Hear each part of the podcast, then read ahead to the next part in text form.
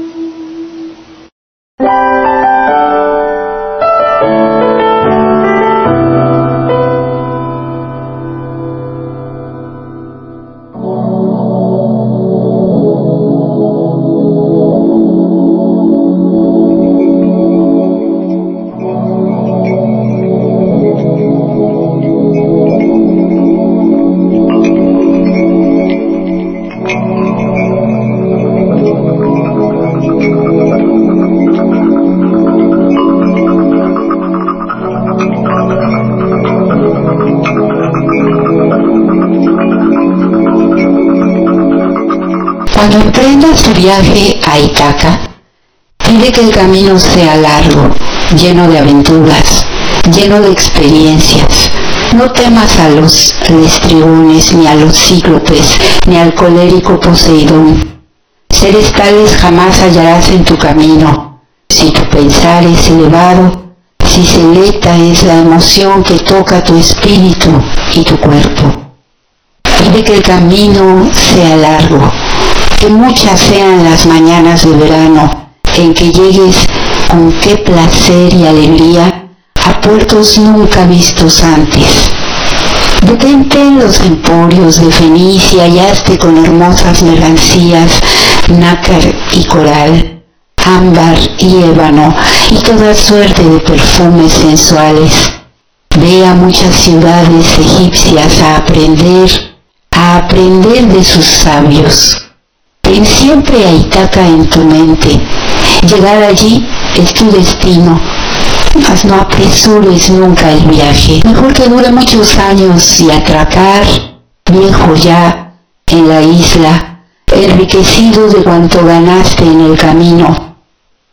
Aunque la halles pobre, Itaca no te ha engañado. Así sabio como te has vuelto con tanta experiencia, entenderás ya qué significan las Itacas.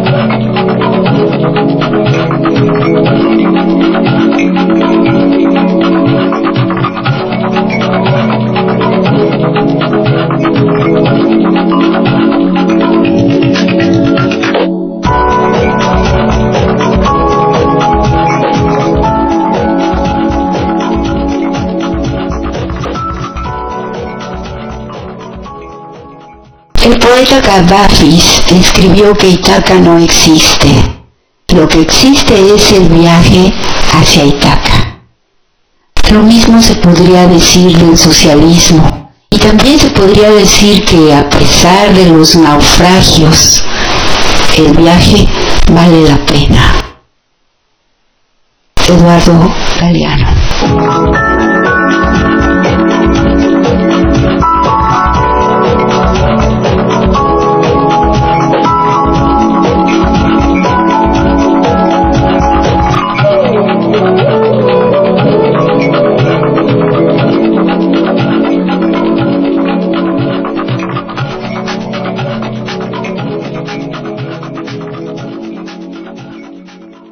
Buenos días, soy Azardevi. Estamos en Del Caos al Cosmos y hoy es jueves 21 de septiembre de 2023 acerca del proceso que se siguió para esta selección, esta encuesta que se llevó a cabo para que saliera de ahí la persona idónea para representar, para coordinar la defensa de la cuarta transformación y que seguramente será quien lleve el mandato del pueblo para ser candidata a la presidencia de la República, Claudia Sheinbaum. Es que no decir si electa porque no hubo una votación, porque es un procedimiento muy distinto y eso es lo que tiene muy confundido a Marcelo Ebrard.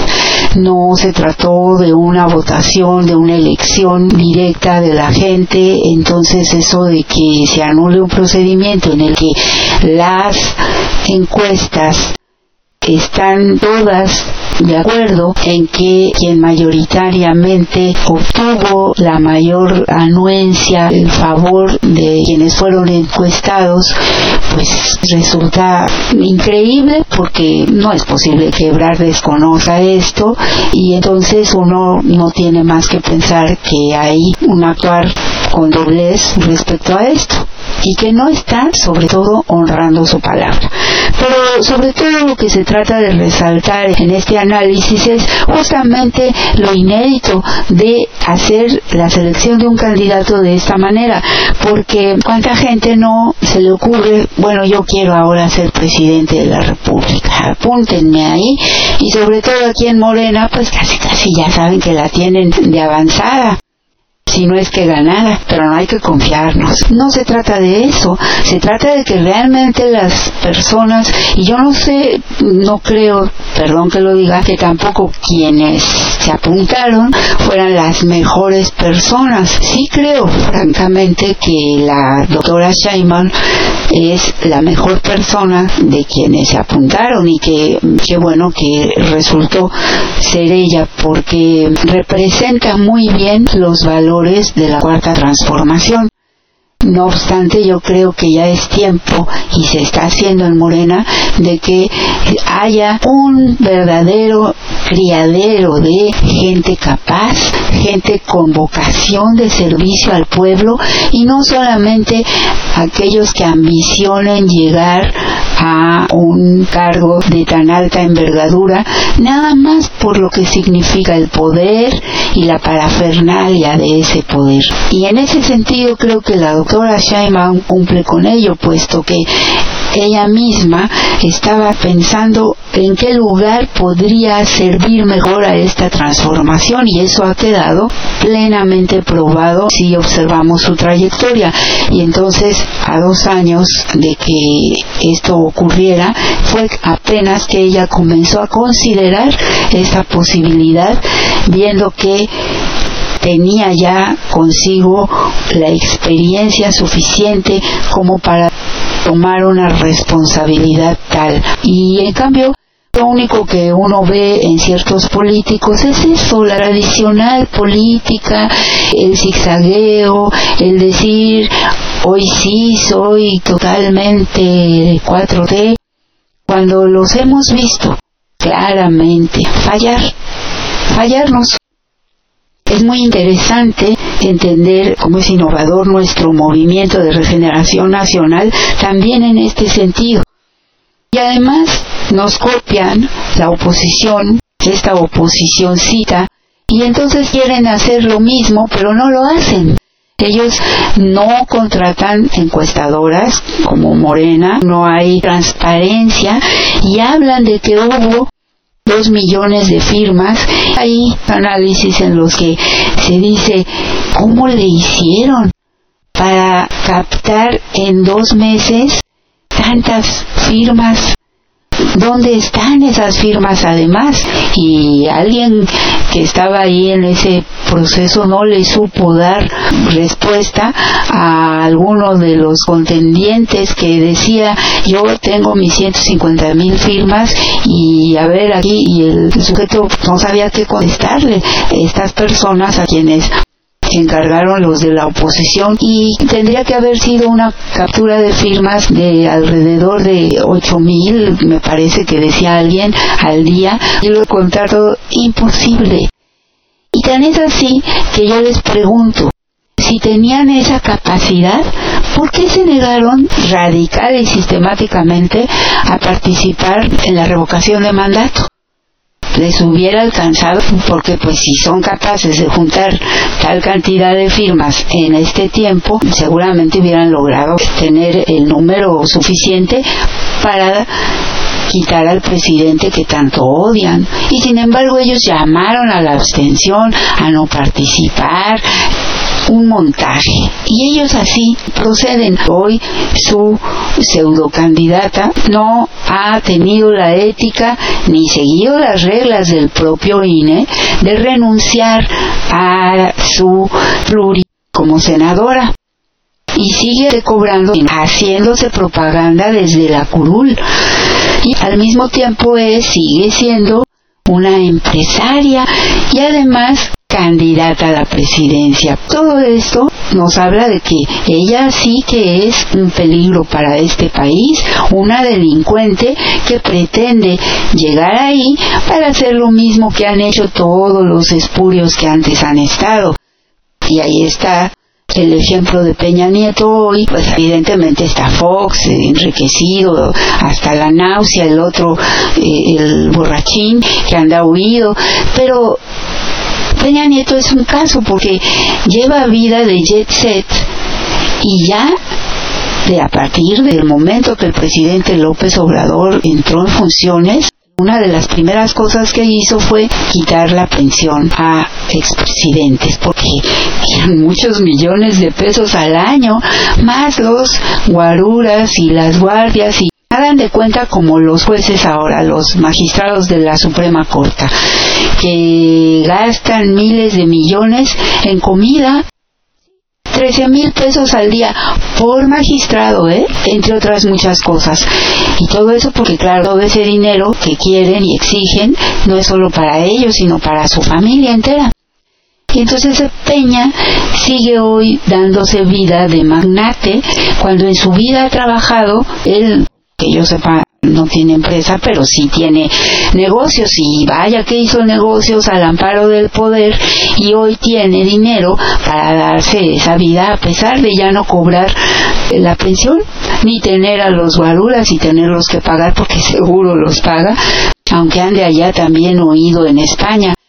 Hospedándose en los hoteles más lujosos, yendo a los lugares más lujosos, como un jeque árabe y viviendo en el lugar más lujoso de ese país. Vean ustedes, es muy buen negocio llegar a la presidencia y privatizar, hacer negocios con todos esos y claro que van a hacerlo muy bien, pero para ellos y ese 1%. Esa es la razón por la que en Morena la revolución de conciencias hizo que las personas en un por lo menos 65%, que es lo que dicen hoy las encuestas de los mandatarios con mayor aceptación en el mundo, arrojan. Entonces somos muchos los que ya no nos toman el pelo los que ya nos hartamos de años y años de ser saqueados, engañados, traicionados, pero sobre todo vivir en esta inseguridad que es el legado del PRI, PAN, PRD, sobre todo del PRIAN. Y el PRD, ese ínfimo traidorcete se les une porque desde siempre supieron que solos sin Andrés Manuel López Obrador no sobrevivirían, pero además mucha de su base se fue porque era gente que no querían seguir en esa simulación de un partido que se decía de izquierda y era el recoge migajas de la derecha del PRI, del PAN. Y entonces la figura de esta señora descuajada, que es mal hablada, vulgar, grosera, muy tramposa, porque hoy se ve que no fueron solo ocho párrafos, como ella dice, fueron mucho más. Ahí está el reportaje y que se sepa, fueron periodistas de El País ese diario español y no me acuerdo cuál otro, pero extranjeros, los que hicieron la comparación con otros muchos textos que se robó esta plagiaria tramposa de otras publicaciones, incluyendo Wikipedia del 2010. Así elaboró su informe ya esto está saliendo a la luz. Pero también están ahí los 1.500 millones que ha logrado tener en contratos esta mujer siendo al mismo tiempo funcionaria pública. Es un hedor el que expele la estela que va dejando a su paso. Así, el hedor a suciedad, a porquería que va arrastrando de tanta corrupción que envuelve sus huipiles de marca. Esto es lo que tenemos que tener en cuenta cuando nos quieren vender un producto totalmente chatarra. Es un insulto que un gran país como el nuestro tenga esa clase de personas aspirando a gobernar. Una persona que insulta al pueblo, que insulta a la gente, que todo el tiempo está llamándoles holgazanes con otras palabras y así, tales por cuales. Resulta que quieren contraponer la figura de la magistrada Yasmín, a quien le levantaron falsos, le hicieron toda una historia, ella jamás ha admitido que sea verdad que plagió nada, incluso ella contrademandó, incluso ella habló con la persona a quien dijeron ella había plagiado y él admitió que su tesis fue posterior a la de la magistrada. Sin embargo, los medios se encargaron de hacer todo esto porque a ella había que destruirla para no permitirle llegar a ser presidenta de la Suprema Corte. Y miren a quién nos pusieron ellos mismos a una capa de tutti capo. es la jefasa de la mafia. Esa señora Piña, algo detestable. Por eso no podían permitir que otro tipo de persona llegase. Quién sabe qué les pasa cuando llegan ahí. Afortunadamente, por lo que se ha visto, ni Esquivel ni la magistrada Ortiz han doblado las manos y se han mantenido firmes en defender lo que el pueblo quiere que se defienda en esa Suprema Corta, pero pues como es una Suprema Corta de injusticia, no logramos gran cosa porque todo el tiempo las mayoritean los mafiosos que están ahí. Entonces quieren contraponer esa figura para restarle importancia a lo que hizo esta señora, a la que puso el X, el X González, y resulta que pues es absurdo, totalmente fuera de lugar porque ellos no quieren que se le compare con la candidata de Morena a la presidencia de la República, ni más ni menos que una, ella sí, ingeniera, pero además maestra y doctora, y además no solamente que ha hecho tesis que han aportado en la materia, sino que ha publicado más de 100 ensayos en revistas importantes. Ella es una académica prestigiada que además recibió el premio Nobel en conjunto con un grupo de científicos mexicanos, pero lo recibió. Es incomparable tanto en su expresión, en su presencia, en su currículum de servicio como servidora pública, como política y como activista, como alguien que ha sido forjadora de un partido, movimiento. Es muy diferente, nada que ver también pretenden decir es que el presidente López Obrador se tituló mucho después y a ver revisen su tesis. Es que son muy ignorantes. Ahí está la tesis en transparencia la publicaron y es una tesis muy interesante la del presidente que sí años después tuvo que pasar porque él desde siempre ha trabajado y se ha dedicado a la militancia política al activismo social y entonces tuvo que pues, dejar pasar un tiempo, lo retoma, hace una tesis muy buena y se titula. Pero no solo eso, el presidente ha escrito 18 libros los tiene publicados. Si él ha cometido alguna situación, ya lo hubieran acusado. De modo que no hay punto de comparación. Lo que hay es mucha lengua y mucha cola larga que pisar. Y también mucho dinero y muchos medios tramposos inflando una figura que la verdad nos da vergüenza que salga de las fronteras de México y que se piense que eso representa al pueblo de México. No es así, es una vergüenza. Es muy mal ejemplo para las jovencitas, por cierto, ver a una señora que ver a una señora que está en el Congreso tirada en el suelo, cruzándose de piernas con dos sujetos. Es muy mal ejemplo oírla espetar majadería tras majadería. Es muy mal ejemplo verla carcajearse sin ningún recato, sin ningún pudor, sin ningún motivo, como si estuviera loquita. Mal eso y sobre todo tratándose de una mujer y de que hoy las niñas, las jóvenes requieren modelos así como el de Claudia, de una científica, de una mujer ni de qué avergonzarse, ni haciendo ridículos, ni teniendo que ridiculizarse ella sola para que digan que entonces está a la altura del pueblo. Insultan a nuestra inteligencia y al pueblo pensando que todos somos unos idiotas y que nos dicen esta señora es del pueblo porque es una pelada. Eso no es lo que es el pueblo de México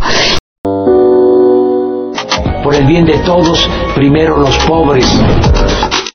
Las obras del tren México-Toluca iniciaron un lunes 7 de julio del 2014 por el aquel entonces presidente de México, Enrique Peña Nieto. Tras nueve años, dos meses y nueve días de obra, se abriría la primera etapa del tren el viernes 15 de septiembre del año 2023. El tren México-Toluca contará con una extensión de 58 kilómetros y seis estaciones, mismas que serán las siguientes. Terminal Siratantepec, ubicada en la zona metropolitana del Valle de Toluca, en los límites de ambos municipios municipios. Pino Suárez, ubicado en el Boulevard de las Torres en su intersección con la avenida Pino Suárez, dentro del municipio de Toluca. Tecnológico, ubicada en la intersección de la avenida Solidaridad Las Torres y avenida Tecnológico, dentro del municipio de Metepec. Lerma, ubicada en la esquina de Boulevard Solidaridad Las Torres, en esquina con la avenida Benito Juárez, dentro del municipio mexiquense de Lerma. El tren continuaría de forma elevada y a la altura de la Marquesa iniciaría un bitúnel el que atravesaría la Sierra de las Cruces a la altura del desierto de los Leones terminaría ese bitúnel para continuar de forma elevada con las siguientes estaciones pertenecientes a la Ciudad de México. Santa Fe, ubicado sobre un vaso regulador a un costado del centro comercial de Santa Fe, entre las avenidas Vasco de Quiroga y Prolongación Paseo de la Reforma. Esto en la alcaldía Cojimalpa de Morelos. La próxima estación es Vasco de Quiroga, ubicada en las cercanías de la cuarta sección del bosque Chapultepec, a la altura de la calle Pólvora. Tendrá conexión con la línea 3 del cablebús, dirección Los Pinos Constituyentes. Finalizamos con la terminal Observatorio, ubicado a un costado de la terminal de la línea 1 del metro de la Ciudad de México, que en un futuro conectará con la terminal de la línea 12 del metro en este mismo punto. En su primera etapa solo se abrirá de Sinacantepec a Lerma, con cuatro estaciones a lo largo de poco más de 20.6 kilómetros. La velocidad máxima de los trenes será de 160 kilómetros por hora. Sin embargo, en velocidad comercial, por lo menos en esta primera etapa, solo se circulará a una velocidad promedio de 80 kilómetros por hora. El tiempo de traslado estimado entre la estación Observatorio Sinacantepec a lo largo de sus 58 kilómetros es de tan solo 39 minutos. En esta primera fase, si se sigue con la velocidad media de 80 km por hora, el traslado de Sinacantepec a Lerma se podría realizar en tan solo 16 minutos. Se encontrarán en operación una flota de 20 trenes eléctricos alimentados por catenaria, con 5 vagones cada uno, con la capacidad de acoplarse para hacer formaciones de 10 vagones en las horas de más alta demanda. El intervalo de espera entre cada tren será de cada 10 minutos. En todas las estaciones habrá pantallas informativas que indican el tiempo de espera y llegada de próximas unidades. La tarifa por usuario de momento está establecida en 70 pesos, pero se menciona que esta será volátil dependiendo del kilometraje recorrido, aún sin dar a conocer mayor información de cómo será el esquema de pago en esta primera fase. El horario de servicio de momento en esta primera fase será de 6 de la mañana a 11 de la noche, desconociendo si aun cuando se amplíe el servicio a Ciudad de México también se ampliará el horario de servicio. La segunda etapa del tren México-Toluca, la parte de Ciudad de México, se espera concluir a finales de este año, para tener una apertura completa para el primer trimestre del año 2024. En conferencia de prensa, el presidente de la República, Andrés Manuel López Obrador, dio a conocer que el tren México-Toluca será bautizado como el insurgente, esto en honor al padre de la patria, Miguel Hidalgo. Según información del Consejo Coordinador Empresarial del Estado de México, el insurgente incrementará más del 30% la actividad económica entre ambas zonas metropolitanas. Los trenes tienen capacidad de ser totalmente autónomos, sin embargo contarán con un conductor en la cabina para supervisión y seguridad. Cada tren tiene una capacidad de albergar a 714 pasajeros, contando con espacios exclusivos para pasajeros con silla de ruedas y personas con algún tipo de discapacidad motriz. El tren interurbano logrará disminuir 27.827 toneladas de dióxido de carbono al año, equivalente a lo que produce en oxígeno 225 hectáreas de bosques. Para su etapa final se espera transportar a más de 264.000 pasajeros al día, equivalente a más de 85.410.000 pasajeros al año.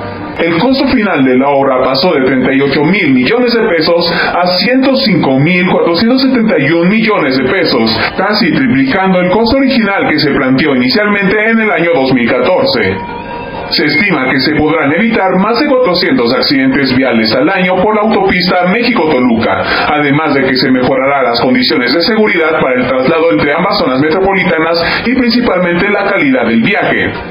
Para finalizar, el tren interurbano se integrará a la movilidad integrada de la Ciudad de México, ya que se podrá pagar en la segunda etapa con la tarjeta de la NI para abordar las estaciones, así como con las tarjetas del tren propio y el Mexipase. Que se enteren todos de la importancia que tiene, porque ahora andan diciendo un montón de mentiras, de lo que es y lo que significa este tren, el insurgente México-Toluca. Por cierto, cuando escuchamos, me pareció interesante traer este resumen de todo lo bueno que traerá el tren insurgente, que es el tren México-Toluca, porque, entre otras cosas, la reducción de dióxido de carbono que va a ser capaz de tener es muy interesante. A cuánta gente va a transportar, a qué velocidad va a correr todo lo que se va a ahorrar en tiempo y en calidad de vida para las personas, lo que esto va a significar. Pero se hablaba de que con un costo inicial de 38 mil millones, que dijo Peña que iba a costar, se triplicó su costo y el costo total fue de 105 mil millones. El presidente ya nos había advertido que desde que empezaron a hacerlo se fueron hasta arriba, duplicaron el costo y después más, ¿no? Y ahora ya va a costar más. Entonces, si el presidente no fuese quien está supervisando estas obras, pues el tren hubiese costado 200 mil millones o quizá ni siquiera se hubiera terminado. Estaríamos todavía esperando otro sexenio a ver si un día pero resulta que llegó el presidente López Obrador, evaluaron si era viable continuar esta obra y la decisión fue que sí, pero se tuvo que hacer mucho más de lo que se pensaba y por eso es que el costo fue de lo que les estoy diciendo.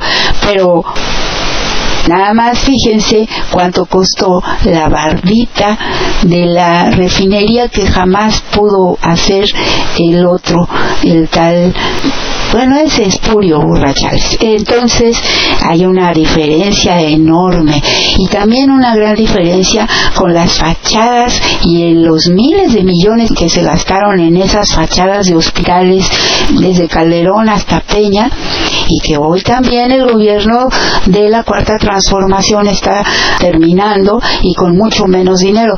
Es que hoy todas esas mentiras no solamente las dicen en las redes con un desparpajo increíble, sino que los medios masivos las replican sin ninguna ética, con una desvergüenza y una criminalidad total, porque no hay peor violencia que la mentira y sobre todo viniendo de quienes se dicen medios de comunicación. Son medios de desinformación, de manipulación y han estado vendiéndose como prostitutos y prostitutas todos estos años. Hoy que el presidente ya no reparte dinero como lo hacían los anteriores, a estas personas les tiene muy molestas y por eso tanta inquina y tanta mentira.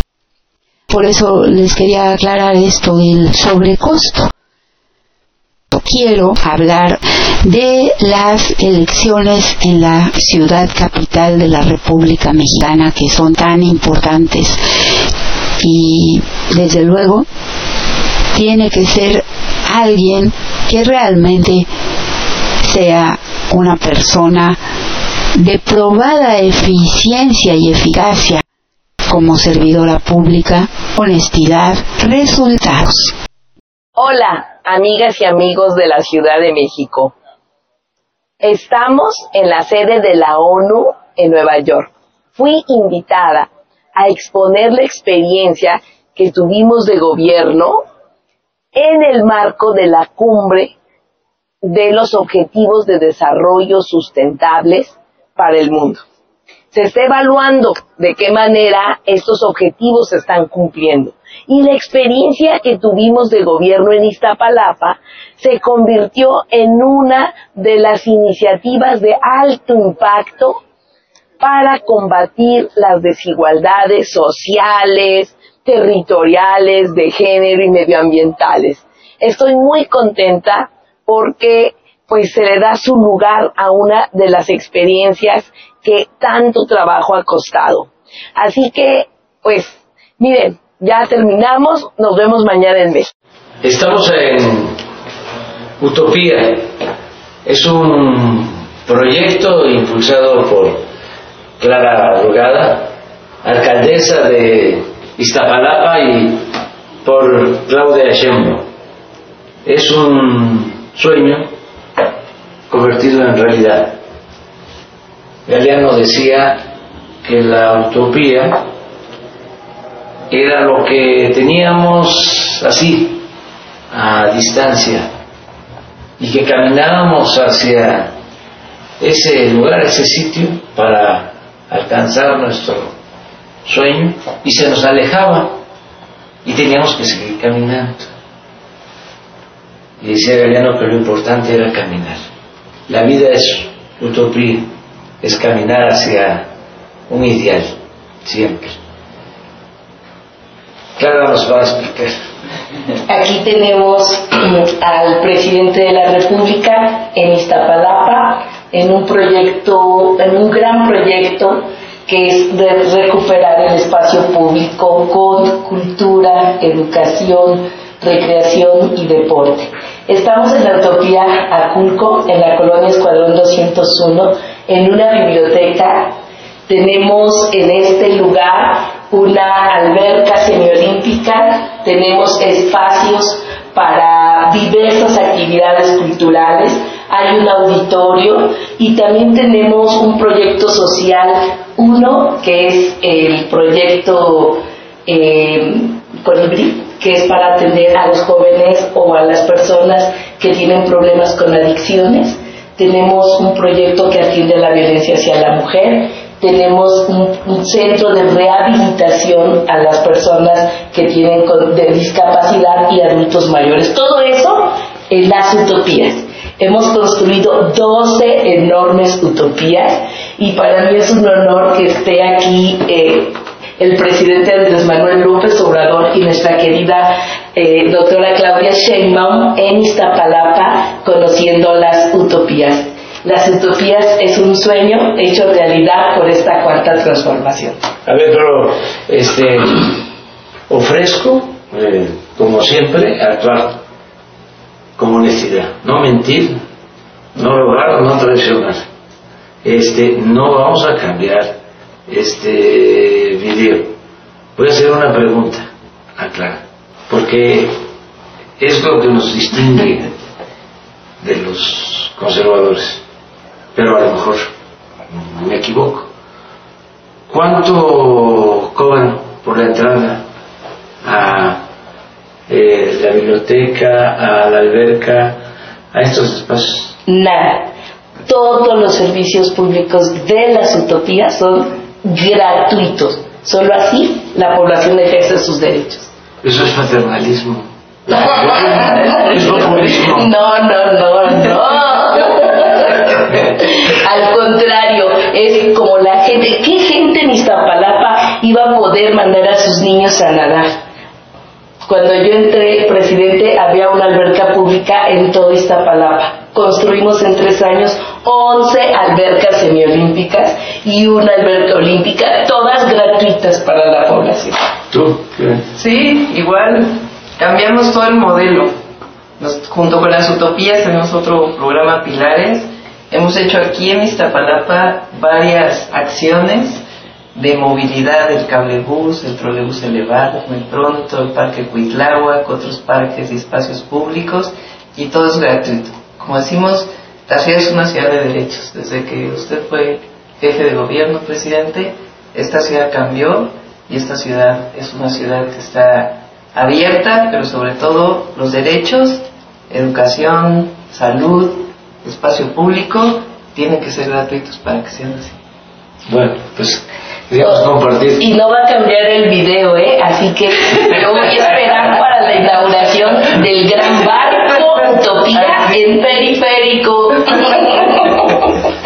Felicidades.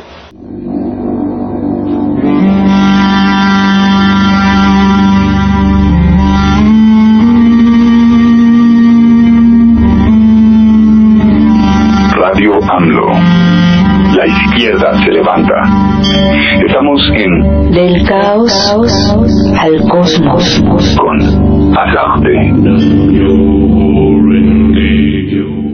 Así, la utopía, este audio ya tiene un poquito de tiempo porque Claudia Sheinbaum ahí todavía no era nuestra coordinadora para la defensa de la cuarta transformación, todavía era jefa de gobierno de la Ciudad de México y está ahí con el presidente López Obrador y Clara Brugada como alcaldesa de Iztapalapa.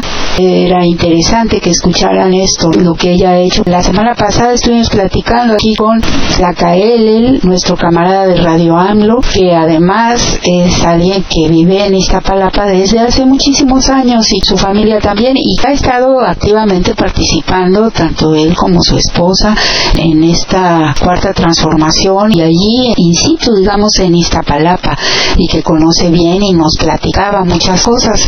A él parece que si bien Harfush hizo un buen papel en la seguridad de la Ciudad de México y dio resultados y ahí están, desde mi punto de vista no tiene todavía él esas credenciales que lo hagan ser la persona idónea como servidor público.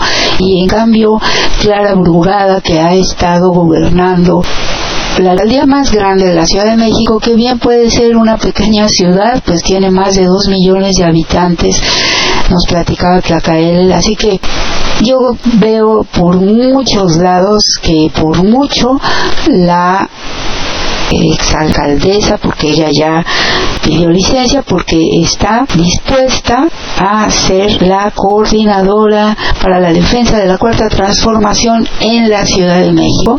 Y me parece que ella tiene el perfil más adecuado para ser la siguiente alcaldesa de la Ciudad de México. Ni modo, toca en coincidencia que también es mujer, pero por otra parte el presidente es el streamer más visto de toda, imagínense ustedes, es que es todo un fenómeno el presidente López Obrador. Es un orgullo porque quiere decir que ya él también nos presumió su WhatsApp, así que estamos muy contentos. Y también el presidente hablaba aquí con Clara y con Claudia acerca de la utopía y citó a Galeano. Yo comencé el programa con el poema de Cavafis que se llama Itaca. Itaca justamente es eso, el viaje. De la utopía decía Galeano que es caminar hacia. Caminas un paso y se va más allá y sigues caminando. Y entonces este poema de Cavafis es eso, la importancia para nosotros de caminar hacia la utopía, de permanecer en el camino. Eso ha sido desde siempre y no perder de vista eso. No porque no pensamos que podemos alcanzar y llegar, pero lo importante es lo que se va sembrando en el camino, lo que vamos disfrutando en el camino tal como lo dice ese bello poema. Entonces, regresando al tema de nuestro movimiento y de lo que significa y de la importancia de que se tenga la persona idónea, esto no quiere decir que por eso nos hagamos prisas, nos insultemos, nos degrademos, porque no es necesario. Yo simplemente digo, reconozco la cualidad que tiene Omar Harfuch y no dudo tenga esas mismas cualidades para desempeñar algún otro papel importante en el gobierno de, por ejemplo, Claudia Sheinbaum o de la misma ciudad, en fin, pero esa es mi opinión y yo considero que la persona idónea para gobernar la Ciudad de México es Clara Brugada porque además tiene un caudal de pueblo que la sigue y no de ahora, sino de mucho tiempo atrás. Pero no es necesario que en este camino que estamos transitando nos hagamos pedazos porque lo que está en juego es el movimiento mismo. Y un muy querido camarada de la Patria Grande, Daniel De Vita, que tiene su canal de YouTube, nos dice, es que yo les pido a los mexicanos que tengan mucho cuidado porque lo que está pasando ahora con esta insatisfacción de Marcelo Ebrard, pero no solo de él, sino de algunos de sus seguidores, es que están corriendo un riesgo grave de destruir y esto no es válido. Decía él, es que leo cosas terribles, no solamente como si estuvieran decepcionados o tristes porque no fue Ebrard el que fue el coordinador, sino que están atacando vitólicamente de manera muy álgida al presidente López Obrador. No es posible que personas que se dicen del movimiento estén atacando la figura presidencial porque están enojados, enojadas porque no fue Marcelo Ebrard. Entonces, él mismo, viéndolo un poco, digamos, más de lejos porque él es argentino, pero también dice, mírense en el espejo de nosotros en Argentina, mírense ahora que gana elecciones previas, digamos, un ultraderechista como mi ley y nos llama a la cordura, nos llama a la armonía, porque nos dice con toda honestidad y sinceridad, ustedes son el ejemplo de América Latina, son el sueño de América hecho realidad, lo que no logramos en muchos lugares, en muchos países, ustedes lo están logrando. Así, con esa vehemencia nos lo dice Daniel y yo se lo agradezco porque ojalá que lo escuchen. Es que nosotros no podemos reventar desde dentro un movimiento que ha costado tanto en aras de ambiciones personales o de simple desagrado o disgusto. Me parece que la gente tiene todo el derecho de no estar de acuerdo tiene todo el derecho a pensar que quizás otra persona hubiese sido mejor. A lo que no se tiene derecho es a destruir, ni a mentir, ni a traicionar. Y no se tiene derecho a aparentar que se es algo que no se es, porque si en el fondo nunca han estado de acuerdo con este movimiento, la puerta está abierta tanto para que entren como para que salgan y no hay problema, porque sobre todo hay mucha gente que ni siquiera ha dado ni su tiempo ni su esfuerzo en la conformación de Morena, gracias el caso del propio Marcelo Ebrard, y exigen en cambio cosas que realmente por las que no han trabajado ni han comprendido realmente lo que significan. Esto es lo que yo digo, tengamos mucho cuidado nos están alertando nuestros buenos hermanos de América Latina que ya han pasado por muchas cosas. Ahí está Ecuador, ahí está Chile mismo, Petro en Colombia y no la tienen fácil. La Argentina, el presidente López Obrador hace toda una revolución junto con todos nosotros. Llegamos al poder sin necesidad de derramar una gota de sangre y aquí estamos. No nos destruyamos desde dentro. Por fuera no pueden. Ya demostraron que la oposición no puede. Ni con todo su dinero, ni con todas sus mentiras. Pero por dentro es otra cosa. Yo confío en que somos más en los que cabe la cordura. Entonces aquí lo que tenemos que hacer es, si bien seguir en nuestra convicción y luchando por lo que creemos y apoyando a nuestra candidata, no respondamos a los insultos con otros insultos, no respondamos a las mentiras con otras mentiras. Mantengámonos firmes y dignos, argumentando sí, refutando sí, pero en una forma en la que quede muy claro que realmente nosotros no somos iguales a esa oposición que miente, insulta, inventa, roba, traiciona, nosotros no. Si hay un grupo de personas inconformes al seno de Morena que no están de acuerdo, que se expresen, pero no les permitamos más allá de lo que su libertad de expresión les permite. Los límites son, siempre lo digo, el derecho del otro y la norma. En Morena hay una normativa, en Morena hay un estatuto, se debe hacer valer. Hay un consejo, hay un órgano de honor y justicia. Entonces tenemos que acudir a esas instancias. Morena realmente ha logrado mucho porque le ha quitado la máscara a mucha gente.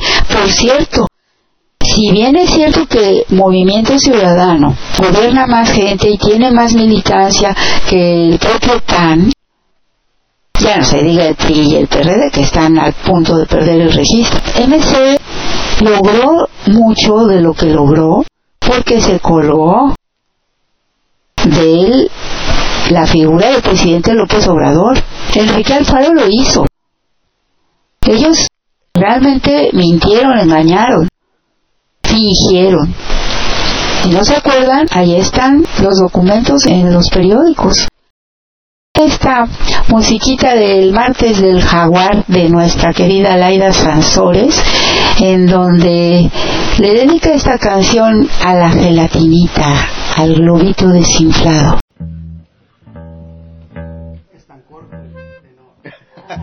Se me tocó una gelatina, maestro. Tres, cuatro. Y esta va para todas aquellas que son como una chica que yo conozco.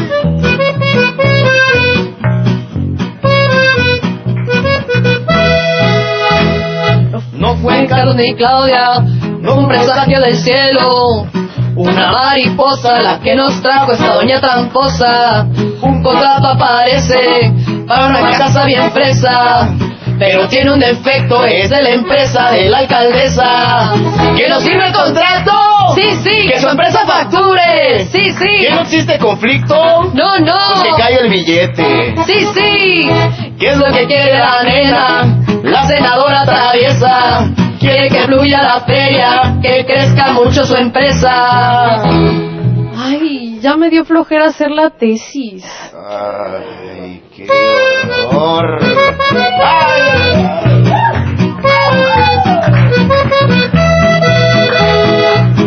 ¡Súper, súper!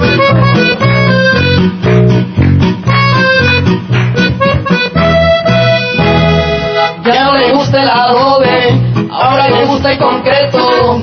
Pero buena licencia, sale en permiso, todo es secreto. Ella requiere un descuento esa casa de sueño. No le alcanza su sueldo para este tipo de uso de sueldo.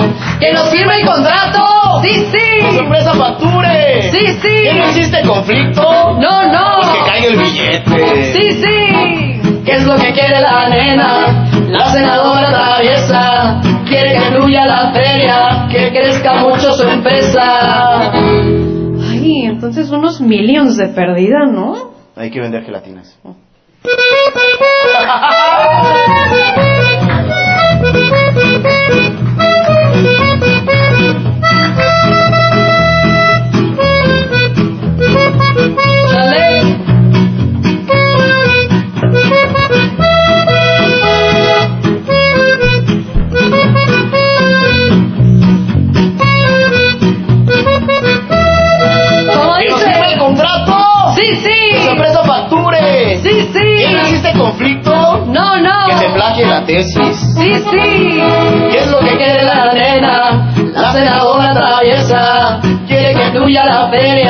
que crezca mucho su empresa. Muy bien. Bueno, y la señora plagia tesis, compra casas millonarias que luego no puede explicar porque son ilegales, dice que dona un departamento y a quien dice que se lo donó dicen que no es cierto. Es terrible esto, qué horror. Y bueno, por menos que eso, los medios ya estarían encima de cualquiera de nuestro movimiento a ocho columnas, pero no dicen nada. Esto quiere decir que es la candidata de los moches. En la conferencia matutina el presidente López Obrador dijo que va a tener una gira en el Estado de México. También va a reunirse con los padres de Ayotzinapa, de los jóvenes desaparecidos de Ayotzinapa.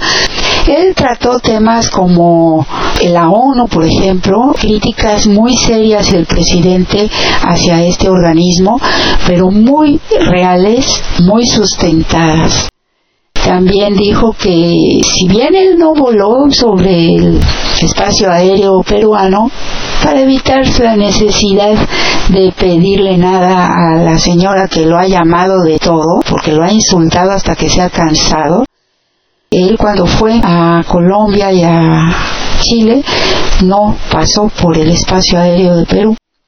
La señora sí tuvo la desvergüenza de pedir pasar por el cielo mexicano. Después de que le ha dicho dictador y tal por cual, bueno, le ha dicho de todo esta tipeja, usurpadora, espuria, asesina. Yo sí le puedo decir todo eso. El presidente es, es muy propio. Y él dijo, claro que sí, se le dio permiso, porque nosotros no somos iguales. Pero qué poca vergüenza, ¿no? De esta señora, Dina Boluarte. También habló de la cumbre hacia Pacífico, pero más que nada se refirió a que a él no le gusta ir, que no va a ir a San Francisco a lo de la ONU, por lo mismo, ya fue una vez, dijo lo que tenía que decir, pero se da cuenta el presidente que ahí, por muy buen orador que seas y te arranques los aplausos y, o algunos se salgan y ni un lazo te echen, la cuestión es que es una burla, no sirve para nada. No sirve más que para decir que va a hacer lo que nunca hace. Y no han tenido ni siquiera el donaire de declarar, por ejemplo, cuando se conmemoró la caída de las bombas nucleares en Hiroshima y Nagasaki, nunca se refirió a quién las había dejado caer. Es muy claro que la ONU está totalmente vendida a un país, a un interés y que será un escaparate para algunos y tal vez tengan razón en hacer declaraciones que quizás algunos diarios recojan, pero el presidente piensa que tiene mucho que hacer en México, que no tiene tiempo que perder y prefiere pasarlo aquí revisando las cosas aquí y viajando y encontrándose con la gente aquí en su país, que ir a llevar un discurso elaborado para recibir muchos aplausos, que sabe muy bien no le van a hacer el menor caso, porque no le hicieron el menor caso en las dos ocasiones en que se ha dirigido a ellos. Y de esto hay pruebas sobradas. También, acuérdense que acaba de tomar posesión nuestra querida Delfina Gómez, tiene un muy grande trabajo por delante, está en su equipo el licenciado Horacio Duarte en la Secretaría de Gobierno, que bueno, y del 29 de septiembre al 1 de octubre hará esta gira el presidente López Obrador.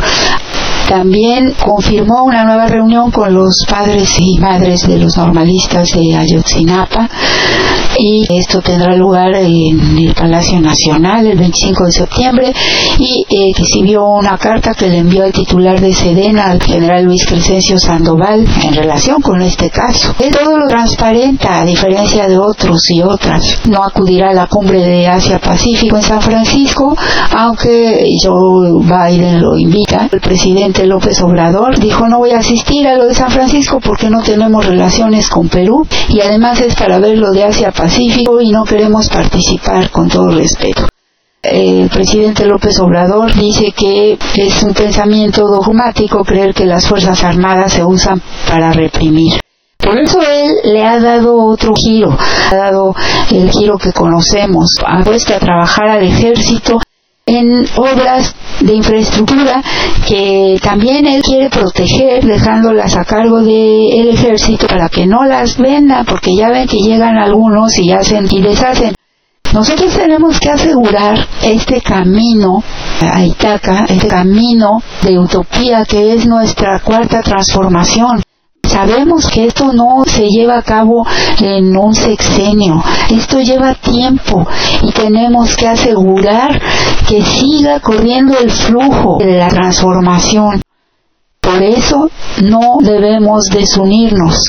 La misma alegría que la gente recibió los trenes, hubo hasta lágrimas de la gente, porque es recuperar un patrimonio para nosotros. Todo esto le sirve al pueblo, nos sirve a la gente. La oposición lo critica porque a ellos no les interesa. Si se ponen a ver, si hay un mejor transporte, baja la contaminación, baja el tráfico y a todos nos beneficia.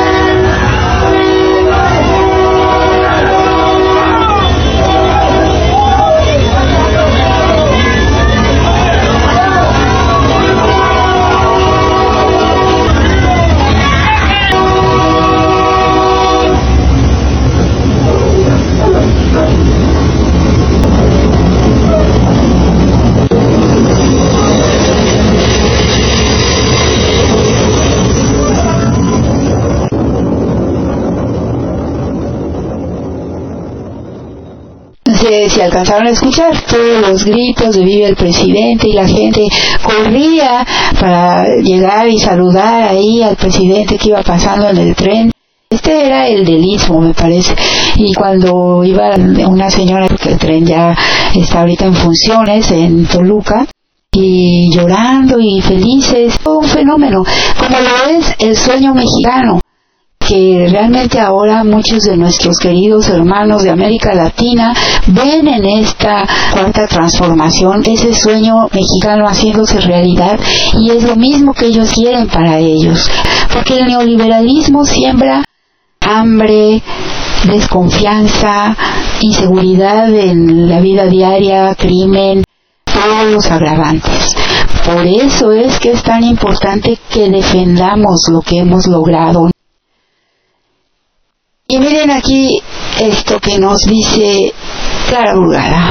Todos los días, como decía, nos reunimos históricamente todos los días los tres niveles de gobierno para analizar la información, tomar decisiones para proteger a las personas. Cuando llegamos en 2018, la alcaldía tenía 13 patrullas de la policía auxiliar y todas en mal estado. Nos dimos a la tarea de equipar a la policía auxiliar invertir recursos en ello. Hoy tenemos 172 vehículos policiales desde la alcaldía para la policía auxiliar al servicio de la población. Nos desplegamos en 129 cuadrantes. Iztapalapa tenía tan solo 110 patrullas cuando llegó la jefa de gobierno. Hoy tiene 720 patrullas. Tenía 1.500 elementos de la policía. Y hoy tiene, tenemos en Iztapalapa 3.200 policías.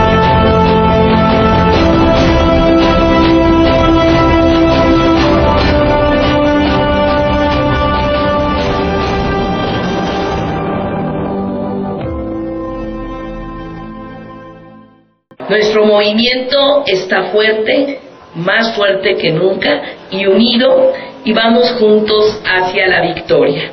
Con la doctora Claudia Sheinbaum vamos a refrendar el apoyo mayoritario del pueblo a este gran proyecto de transformación. Ha quedado demostrado que la inmensa, que la inmensa mayoría eh, de los dirigentes, de militantes, de simpatizantes de este movimiento nunca estarían divididos. A lo largo de los años, la infraestructura Iztapalapa estaba sumamente abandonada. Hoy transformamos medio millón de metros cuadrados en las utopías, que son las grandes obras de infraestructura social. Las utopías, como el gran proyecto de urbanismo social, son bellas, integrales y armoniosas. Son espacios de sueños de todas las personas. Las utopías representan una irrupción estética, representan el rostro de transformación de Iztapalapa y de la ciudad. Así que hemos transformado hoy Iztapalapa y tenemos la mejor infraestructura deportiva, recreativa, cultural, de bienestar y de los cuidados en las 12 grandes utopías que tenemos en Iztapalapa. Y estamos a punto de terminar la utopía de los ocho barrios, construyendo la utopía estrella y también construyendo la utopía de la mujer. ¿Habrá más utopías? Claro que sí.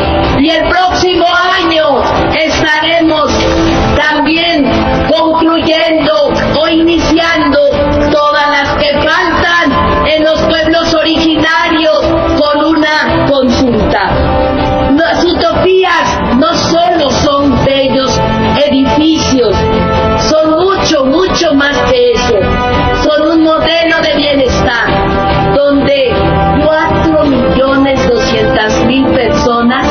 tan solo el año pasado las han visitado, han aprendido.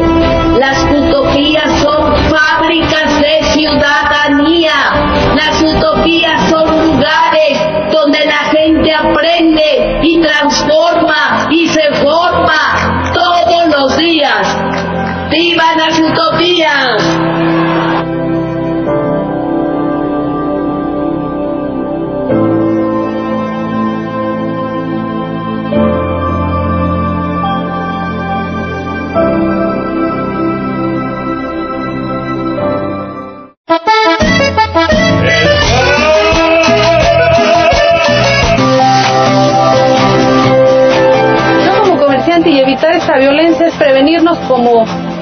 compañeros y prevenir al, al clientela, a la clientela más que nada. Bueno, yo como bolero, para evitar la violencia, trato de no meterme en lo que no me interesa, para que sea una mejor sociedad y no haya este, no haya que puedas estar este, circulando por la calle sin ningún. Mantener la calma, no, este, no estresarse, no, no buscar problemas con los automóviles y menos con el pasaje. Yo como taquero trato bien a las personas y soy cortés con mis clientes y agradecido con ellos. El respeto es el principio de toda buena convivencia en la sociedad. Ah, pues lo que yo haría es este, que si veo una situación de que se están peleando parejas o que están violentando a un niño o a una mujer, o sea, en general, este, si haría algo, si diría diría a las autoridades y no dejaría pasar ese tipo de situaciones. Porque pues, todos tenemos familia y a lo mejor no te gustaría que te hicieran lo mismo a ti, o por ejemplo a mi hermana o a mi hermano o a mis papás o, o algo así, o sea, en general la familia. Yo por decir, tenemos cámaras en la casa de ustedes y este y cuando vemos que sucede algún robo, sacamos copias y las colocamos en, los postes de, de, de las calles para que todos los ciudadanos se den cuenta quién es el que está robando y que ellos también tengan el valor así de, declararlo. Cuando uno comete el error, yo creo que con una disculpa es más, pues, se tranquiliza a esa persona, pero si uno lo agrede, pues tiene la violencia más dura y mejor evitar problemas. O sea, manejar moderadamente, respetar eh, los semáforos, todo lo que es el reglamento.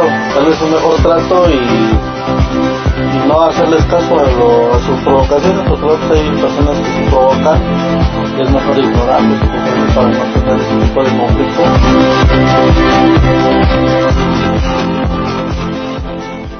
Escucharon ustedes al final esto que es Sembremos Paz en todas las esferas de Iztapalapa y es la gente que dice ¿y usted cómo contribuye a la paz o cuál sería su aportación? y entonces cada quien va diciendo y ahí vemos cómo se ha logrado en un lugar tan grande como Iztapalapa hacer que la gente cobre conciencia, se una y se den cuenta que somos nosotros quienes sembramos la paz o la violencia y ahí cada quien decía su propio testimonio.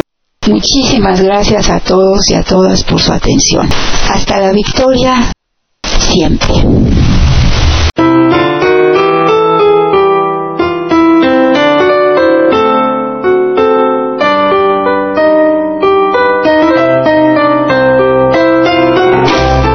Entonces, camaradas, hay que revolucionar ahora. Pero apúrense por